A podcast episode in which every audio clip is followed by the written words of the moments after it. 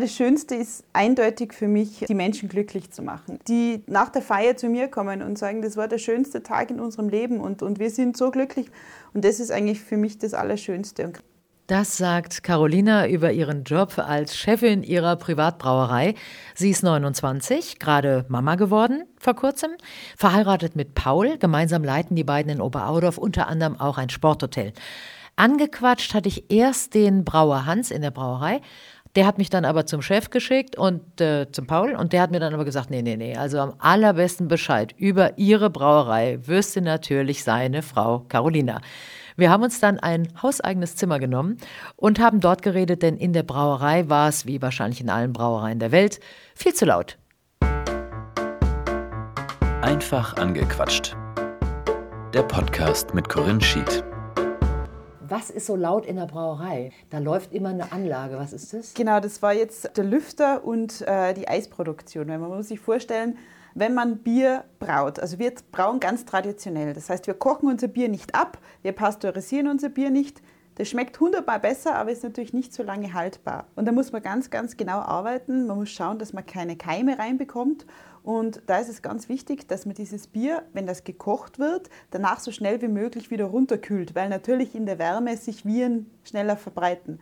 Deswegen braucht man einen großen Eisspeicher, der diesen Sud dann so schnell wie möglich wieder runterkühlt. Und diese Maschine ist die, die lauteste, die wir jetzt eben vorhin gehört haben. Und die muss natürlich die ganze Zeit laufen? Genau, weil die produziert immer nach, dass genügend Eisspeicher da ist. Und ich will auch auf keinen Fall der Grund sein, dass das Bier irgendwie kippt. Na, eben, das wäre ja schlecht. Genau, das darf auf gar keinen Fall passieren hier wegen uns beiden oder wegen unserem Gespräch. Ich habe überhaupt keine Ahnung von von Bier brauen, weil ich auch keine Ahnung von Bier habe. Also ich habe früher Bier getrunken, super gern, aber immer gemischt. Ich glaube, das darf man einem Bierbrauer gar nicht erzählen, dass man das Besser mit Limo nicht. mischt. Besser nicht. Also erstmal würde ich gern wissen, es steht ja drüber Privatbrauerei. Wann ist man eine Privatbrauerei? Eine Privatbrauerei ist man dann, wenn das wie bei uns ein Familienunternehmen ist zum Beispiel und keine AG. Mittlerweile ist es leider so, die meisten größeren Brauereien gehören alle schon zu einem holländischen Großkonzern. Also es gibt recht wenige Privatbrauereien und die schreiben das auch immer dann dazu, dass man weiß, okay, das ist wirklich noch ein traditionelles, eigenständiges Unternehmen und gehört nicht zum größeren Firmenkonglomerat. Hat auch den Vorteil, dass ihr eure eigenen Entscheidungen natürlich treffen Genau. könnt und dass, wenn ihr sagt, auch wir machen nochmal eine andere Sorte, dann muss keiner gefragt werden, dann macht ihr es einfach. Genau. Jetzt Reinheitsgebot. Ich glaube 15 irgendwie. 43, glaube ich. Ja, ja. Wenn es falsch ist, schneiden wir es raus. Schneiden ne? wir es raus. Aber egal, so die Richtung. Ich habe das Ja. irgendwann mal gegoogelt für wahrscheinlich irgendwas, was ich über Bier erzählen musste. Es gab vielleicht ein Jubiläum. Oder es war ein Streit über Reinheitsgebot, weil das ist schon was, was sehr hoch gehalten wird in Deutschland. Das ist ja in, in Bayern nicht nur ein, ein Vorschlag, sondern das ist Gesetz. Wenn ich ein dunkles Bier braue, die bekannten belgischen dunklen Biere, die enthalten alle Zucker. Wenn ich jetzt das in, in Bayern so brauen würde, dann dürfte ich nicht Bier auf die Flasche schreiben. Hopfengetränk oder was mir halt dann einfällt, aber es darf nicht Bier heißen, weil es nicht nach dem Reinheitsgebot Was gehört nochmal rein in Bier? Ich frage jetzt nochmal. Äh, Ähm, Wasser, Wasser? Malz, Hopfen und Hefe eben dann für die Vergärung. Für jedes Bier oder nur bei Hefeweizen? Nee, für jedes Für Bier. jedes Bier. Für jedes Bier. Damit dann Alkohol entsteht. Also ohne Hefe entsteht kein Alkohol. Ja, dann machen wir das doch jetzt. Der Ansatz vom Bierbrauen. Was mache ich, wenn ich Bier brauen will? Was muss ich machen? Also die Hauptzutat ist mal Wasser, das ist ganz klar. Die zweitgrößte Zutat ist Malz. Malz ist ein gekeimtes Getreide. Das heißt, man kann da verschiedene Sorten verwenden. Meistens in einem bayerischen Bier ist es meistens Gerste, kann aber auch Roggen sein oder eben auch Weizen, für Hefeweizen zum Beispiel. Die Körner werden angefeuchtet und zur Keimung gebracht und sobald die keimen, werden die dann getrocknet und teilweise auch geröstet. Und danach brauche ich diese, diese Keimung, das ist ganz wichtig, damit die Hefe den Zucker dann in Alkohol umwandeln kann. Und das geht nur beim gekeimten Korn. Genau, das geht nur beim Verstehe. gekeimten Korn. Deswegen braucht man eben äh, Wasser, Malz, dann das nächste ist Hopfen, danach eben noch, damit ich dann den Gärungsprozess in Gang setzen kann, die Hefe. Immer, Hefe auch. Genau. Wie lange dauert es, bis ich ein Bier gemacht habe, was ich trinken kann? Also wo, man, wo ihr jetzt, wo du jetzt sagen würdest, hier, das würden wir auch verkaufen. Also wahrscheinlich Okay, gibt es ja. ein paar Stufen davor, aber Da ist jetzt auch wieder ein großer Unterschied, ob das jetzt ein Industriebier ist oder wie bei uns ein Handwerksbier. ja, Weil- nehmen wir eures. Genau, so ein Handwerksbier lebt eigentlich davon, dass es länger Zeit bekommt zu reifen wie ein industriell hergestelltes Bier. Ähnlich beim Brot. Das ist genau. ja das, was die Bäcker sagen. Bei uns braucht und bekommt das Brot, der Teig, die Zeit, die es braucht, um ein gutes Brot zu werden. Genau, da gibt es mehrere ähm, Vergleichbarkeiten noch. Ähm, eben das Wichtigste ist die Zeit. Das heißt, bei uns ein helles Bier, also so typisches Lagerbier, hat so zwischen sechs und acht Wochen Zeit, bis es ausgeschenkt wird. Industrielle Biere, vergleichbare, haben zwischen zwei und vier Wochen. Man kann auf jeden Fall den doppelten Preis nehmen. Könnte man, weiß nicht, hast du in die Karte geschaut, was bei uns ein Bier kostet? Mhm. Eine halbe Bier kostet bei uns momentan noch 3,50. Arbeitet ihr da gewinnbringend? Ja, also passt. Das passt. In Gläsern passt. Habe ich mir jetzt viel teurer vorgestellt, auch in der Bäckerei. Da zahlst du dann auch für dieses Handwerk, für die Zeit, legst du auch mehr ja. auf den Tisch. Und das wäre dann so die Frage Momentan gewesen, ist es natürlich so, gerade jetzt in den letzten Monaten sind die, die Einkaufspreise natürlich deutlich gestiegen, teilweise verdoppelt. Von Malz zum Beispiel mhm. verdoppelt, Hopfen genauso auch die, die Energiepreise. Wir haben ja gerade gehört, wie laut es in der Brauerei ist, was das auch alles an Energie kostet. Braucht natürlich einiges Strom und Heizung. Und momentan ist es natürlich schon schwierig, aber wir haben jetzt versucht, die Preise so lange niedrig zu halten wie möglich, weil das ist ja auch was Schönes, wenn man jetzt für alles mehr Geld ausgeben muss, aber das Bier kann man sich immer noch leisten. Deswegen haben wir gesagt, wir versuchen das. Dass ist ja das auch, ist ja auch viele, für viele Leute ist es ja auch ein Nahrungsmittel. Das sollte man dann irgendwie Definitiv. auch irgendwie wenigstens kaufen können. Aber es ist natürlich sehr löblich von euch. Wie viele Flaschen produziert ihr? Eher im marginalen Bereich. Wir sind ja, wie gesagt, eine kleine Brauerei und die Abfüllanlagen, die sind alle riesengroß. Die kosten gleich viel wie die gesamte Brauerei und brauchen gleich viel Platz wie die gesamte Brauerei. Das heißt, da habe ich dann zwar einen Durchlauf von weiß nicht wie viel Flaschen in der Minute, aber das rentiert sich für uns nicht, da sind wir zu klein. Das heißt, wir müssen alle Flaschen per Hand abfüllen. Ich habe auch eben einen gesehen. Ja, der ist da rumgelaufen. Genau, genau da füllt gerade einer ab drüben. Der mhm. hat die Flaschen abgefüllt per Hand. Genau, und das ist alles sehr Unfassbar. aufwendig. Wie viele sind das dann trotzdem? Was füllt er so ab? Das kommt immer ein bisschen darauf an, wie viele Feiern wir haben, wie viel Bier wir selber brauchen. Also das, ja, das kann man jetzt nicht sagen, das kommt immer auf die Monate drauf an. Im Sommer haben wir oft dann eine Zeit lang gar keine Flaschen, weil wir alles in Fässern äh, in der Brauerei und in unserem Hotel eben selber brauchen. In Corona-Zeiten war es dann zum Beispiel so, dass ja von heute auf morgen alles zu war. Wir hatten nichts mehr zum Verkaufen, kein Hotel, kein keine Brauerei mehr offen und da haben wir dann natürlich alles in Flaschen umgefüllt. Damit wir Wer hatte die Idee, eine Brauerei zu machen? Gibt es, glaube ich, erst seit fünf Jahren Ungefähr, ja, Brauerei? genau. Ähm, mein Mann hatte die Idee und zwar, es war eigentlich ganz, ganz interessant. Mein Mann hat vor sieben oder acht Jahren ähm, das Areal hinterm Hotel dazu gekauft, wo jetzt eben die Brauerei auch steht. Das Haus, wo die Brauerei drinnen ist, das stand schon. Es war eine alte Garage. Das stand leer. Dann haben wir ein, zwei Jahre nicht genau gewusst, was wir jetzt damit machen. Und dann hat im Hotel, an unserer Hotelrezeption, ein gelernter Brauer angefangen. Also der hat sich als Rezeptionist beworben, war aber gelernter Brauer. Mein Mann meinte dann, ja, wir könnten doch für Seminare so ein Tisch-Sudhaus ähm, kaufen, so ein 10-Liter-Sudhaus, dass man da am Abend dann gemeinsam Bier brauen könnte oder so. Ein Sudhaus, mal ganz kurz, habe ich keine Ahnung, was das ist. Ein Sudhaus ist äh, quasi die, die Maschine, mit dem du das Bier braust. Also eine Mini-Brauerei. Genau, so eine, eine Tischbrauerei. Eine genau. Tischbrauerei, okay. Wie so ein Tischraclette. Also genau. so für den kleinen Bedarf. Für genau. mal eben, weil wir jetzt jemand haben, der das machen könnte. Und das, wenn er eben ein Seminar oder so kommt, dann wäre das ganz lustig. Und dann meinte der Bierbrauer, ja, das könnte er schon machen, allerdings ist das Bier nicht rein genug, um das in einem Gasthaus auszuschenken. Und das wird eigentlich an nichts daran merkt man dann schon, dass da auch das Reinheitsgebot in dem Brauer natürlich ganz fest verankert genau. war. Und der wollte da nicht irgendwelche dreckigen, ich sag mal, genau. dreckigen Sachen machen. Ne? Er hat gesagt, nein, nein, das, ist, das macht ja. man lieber nicht. Also er würde es machen, aber man müsste das dann auch wegschütten, man kann es nicht ausschenken. Und ja, das macht ja keinen Sinn. Nee, also, also machen, welcher, Bayer, welcher Bayer schüttet freiwillig Bier weg? Ja, und so äh, meinte mein Mann dann, ja, na, wegschütten, das macht man nicht, aber wir haben doch da hinten noch dieses Gebäude, wo wir nicht wissen, was wir damit machen wollen, bauen wir doch eine Brauerei. Ja, wo mir das das erste Mal erzählt habe, habe ich gesagt, du bist doch wahnsinnig. Das Genie ist, ist oft wahnsinnig. Ja. Und so entstehen auch gute Ideen. Das, offensichtlich. Das stimmt, das stimmt.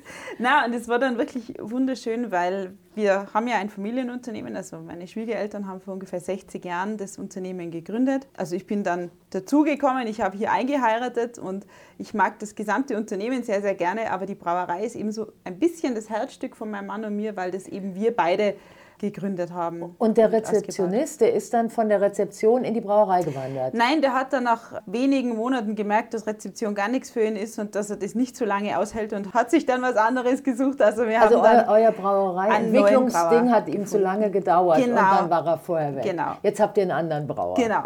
Den Hans, den habe ich ja eben schon kennengelernt. Vielleicht werde ich mit dem auch noch mal kurz reden und ihn nach seinem mega Bierbrauergeheimnis fragen. Wie lange dauert das, so ein Bier zu entwickeln? Setzt ihr euch dann einen Tisch und einer hat eine Idee und sagt, wir machen jetzt ein Rosmarinbier oder ein Holunderbier oder wie läuft das ab? Also Rosmarinbier, dann dürfen wir es wieder nicht Bier nennen. Ach, das da ist genau. ein Ah, rein- ja, ich lerne langsam. Also wichtig zu sagen ist, glaube ich, unsere Biere sind wirklich ganz, ganz, ganz traditionelle Biere. Also so, wie man seit Hunderten von Jahren in Bayern braut. Also wir haben die Standardbiere, also unser helles und unser dunkles, die schmecken auch so, wie man sich ein urbayerisches Bier vorstellt, also ohne große Experimente. Ich müsste eigentlich wirklich probieren. Ne? Das ja, unbedingt. Also, ich davor habe hier lasse ich jetzt dich heute nicht nach Hause gehen. Nee, nee, ich muss, da jetzt, ich muss da jetzt mal unbedingt. ran. Das heißt, es ist Pilz. Nee. Äh, nein. Ah, guck mal, da Nein, merkt man also schon wieder. Oh Gott, Pilz so trinkt leid. man ja im Norden mehr. Bei Ja. uns im Süden trinkt man ja ein helles oder ein dunkles. Also das ist ein, ein Lagerbier. Lagerbier ist ein bisschen hochprozentiger. Also unseres hat Das ist mir 5,2. egal. Wenn ich schon trinke, dann richtig. Ja, ja. ja okay. Das sind eben so die beiden Standardsorten. Mhm. Dann haben wir ähm, letztes Jahr haben wir geheiratet und dazu haben wir ein, Ein Red Ale. gemacht. Genau, ein Red Ale in der Farbe der Liebe gebraut. Das ist eher so in die Richtung Weißbier. Und wo kam dann Ähm, die Farbe her fürs Rot? Äh, vom Malz. Also rötlich, das ist nicht knallrot, das ist rötlicher. Ja, und heuer vor drei Monaten kam unser Sohn zur Welt und da haben wir natürlich auch wieder ein Spezialbier gebraut. Da haben wir ein Festbier gebraut. Das ist wie ein helles Bier, ähnlich, äh, aber noch viel intensiver. Hast du, seit du jetzt hier Brauereifachfrau bist, auch noch einen anderen Zugang zu Bier gefunden? War- Wie, wie hat sich da irgendwas verändert? Auf alle Fälle, weil man hat sich natürlich eingehend damit befasst, eben welche Biersorten macht man, was macht man genau, welche Zulieferer will man. Und also alles, was ich meinen Gästen ausschenke oder auch hier im Hotel, was ich meinen Gästen zu essen gebe, also da muss ich ja voll dahinter stehen. Und beim Bier ist es natürlich auch so, man hat davor natürlich gern mal ein gutes Bier getrunken, aber wenn man dann mit seinem Namen dafür einsteht, dann ist das ganz was anderes. Also da muss das dann schon passen. Dein Lieblingsbier ist welches?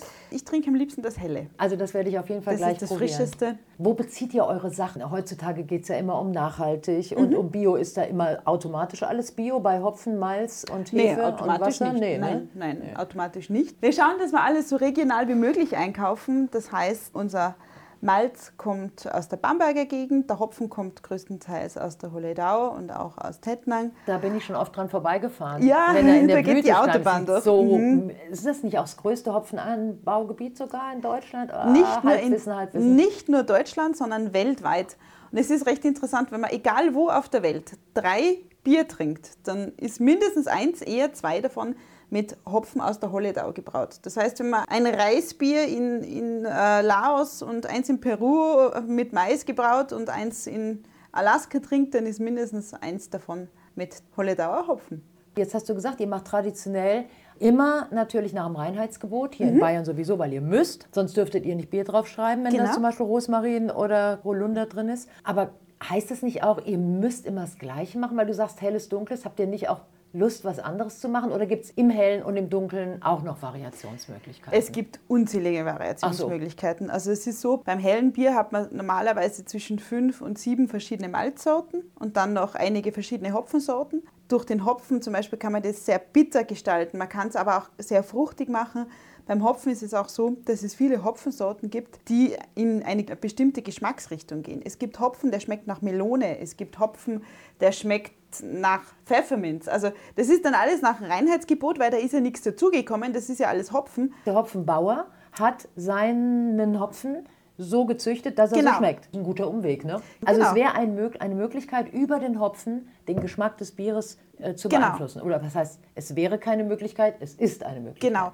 Und es ist, es ist ähm, ähnlich wie beim Wein. Beim Wein ist es ja auch so, wenn man in einen tief dunklen Rotwein reinriecht, dann ist es ja oft so, dass man so eine leichte Schokoladennote drin hat oder eine Beerennote. Und es ist beim Bier auch so. Also da hat man auch verschiedene Noten drin und der Hopfen hat so viele feine Nuancen. Es gibt ja auch ein Biersommelier und man sagt, dass es ein Biersommelier aufwendiger ist wie ein Weinsommelier, weil es noch viel mehr verschiedene Noten gibt, die man rauskennen kann. Macht ihr auch solche Veranstaltungen, wo ihr sagt, so jetzt mal unser ganzes Repertoire an Bier zum Essen? Führungen, Verkostungen macht man natürlich auch, ja. Und die Leute nehmen es gerne an? Ja, also wir haben mehr Anfragen, wie wir, wie wir bedienen Ja können. gut, das ist natürlich die Top-Antwort für jeden Kaufmann. Ja. Da ist also kein Hopfen und Malz bei euch verloren, was das Nein, angeht. Gott sei Dank nicht. Dieser Spruch ist Hopfen und Malz verloren.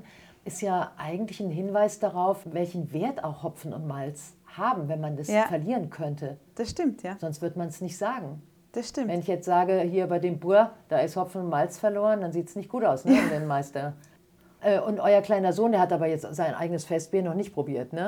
Nein, noch nicht. Der muss noch ein bisschen warten.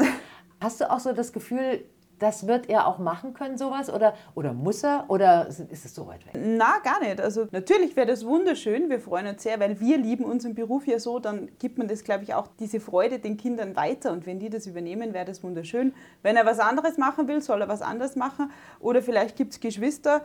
Die Schwestern von meinem Mann haben Kinder.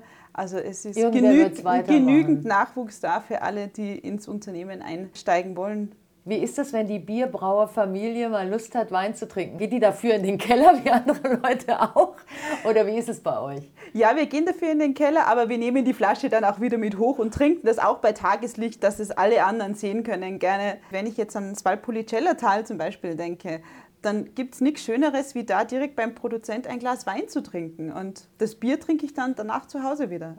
Meine Jobglücklich-Theorie ist, 80 Prozent von dem, was ich tue, wenn ich morgens aufstehe, muss dieses Gefühl sein, oh ja, es macht mir total Spaß. Und die 20 Prozent, die jeder Job mitbringt, die kann man mal so wegatmen. Das ist bei jedem Job was anderes, wo man sagt, ja, muss jetzt nicht sein, gehört aber dazu. Wie ist bei dir die Verteilung? Das ist eine sehr schwierige Frage. Ich glaube, 80-20 ist es nicht, weil es sind mehrere Kleinigkeiten, die man vielleicht nicht so gerne macht, aber dafür sind die Sachen, die einem gut tun und gut gefallen, einfach viel mehr wert wie diese Kleinigkeiten. Also gerade, dass man sein eigener Herr ist, dass man seine Kreativität freien Lauf lassen kann. Das ist so viel mehr wert, wenn ich jetzt dagegen sitze, wenn zwei Mitarbeiter sich streiten, wenn man da das dazwischen schlichten muss oder sonst was. Das sind Sachen, die mache ich nicht gerne, aber das, ja, das macht man halt dann dafür mit. Genau. Aber, aber das, das ist auch interessant, ne? dass man merkt, also okay, das ist zwar jetzt nicht 80-20, das war jetzt nur ein Beispiel von mir, aber dass das, was schön ist, so viel stärker ist als das, was nicht schön ist. Was würdest du dir wünschen für dieses Jahr 2023? Gibt es ein Projekt, wo du sagst, ja, wenn wir das noch schaffen, dann gefällt es mir noch besser? Habt ihr was vor, was man hören darf? also ich bin eigentlich sehr, sehr zufrieden, wie es gerade läuft, wie es mit uns läuft. Wir hoffen natürlich auch, dass gerade die Mitarbeitersituation im Gastgewerbe kennt man natürlich, dass das in der ganzen Branche vielleicht dieses Jahr wieder auffrischt, da ja einige wirklich gute Leute in andere Branchen abgewandert sind. Und jetzt, wenn man dann sieht, okay, jetzt ist vielleicht dieser, diese ganze Pandemie wirklich vorbei und jetzt kann man sich darauf verlassen, dass man die Arbeit dann nicht wieder niederlegen muss, dass da einige zurückkommen. Also nicht nur für uns, sondern jetzt für die gesamte Branche. Das wäre natürlich schön. Also das wäre jetzt eigentlich der größte Wunsch für dieses Jahr. Wir haben Gott sei Dank viele gute Mitarbeiter, also viele langjährige Mitarbeiter, die uns auch erhalten geblieben sind, aber ein paar dazu ist ja natürlich. Was ist das schlecht. Allerschönste an dem, was du gerade machst? Du hast ja eben schon gesagt, dass das Chefsein, also dass man keinen hat, der ihm irgendwas vorgibt, aber, Aber man hat auch keinen, der einem was abnimmt, wenn man nicht dafür sorgt. Ah, genau. Das ist das Selbstständigen-Ding, ne? selbst und ständig. Genau, also vor allem die Verantwortung nimmt einem keiner ab. Und das ist natürlich auch was, was man dann oft mal mit nach Hause nimmt. Das ist dann sagt, der Nachteil, genau. wenn man eine Privatbrauerei ist, dass man keinen hat, wo man dann, ne, wo man sagt, okay, ist zwar ganz nett, was ich mache, aber am Ende des Tages muss ich nicht die Kröten aus dem Feuer holen. Genau. Wenn Hopfen und Malz mal wieder verloren waren. genau, also das ist eben das, das Schwierige. Aber ähm, na, das Schönste ist eindeutig für mich, die Menschen glücklich zu machen. Also es geht jetzt beim Bier los, aber wir haben ja auch ganz viele Veranstaltungen. Also ich bin für die ganzen Veranstaltungen auch zuständig. Das heißt, wenn wir jetzt eine Hochzeit in der Brauerei haben oder an Geburtstag und die nach der Feier zu mir kommen und sagen, das war der schönste Tag in unserem Leben und das hat ihr so toll gestaltet für uns und wir sind so glücklich und wir kommen wieder. Also wir haben einige, die danach, nach der Hochzeit, den nächsten Geburtstag wieder gefeiert haben oder die Taufe oder sonst was.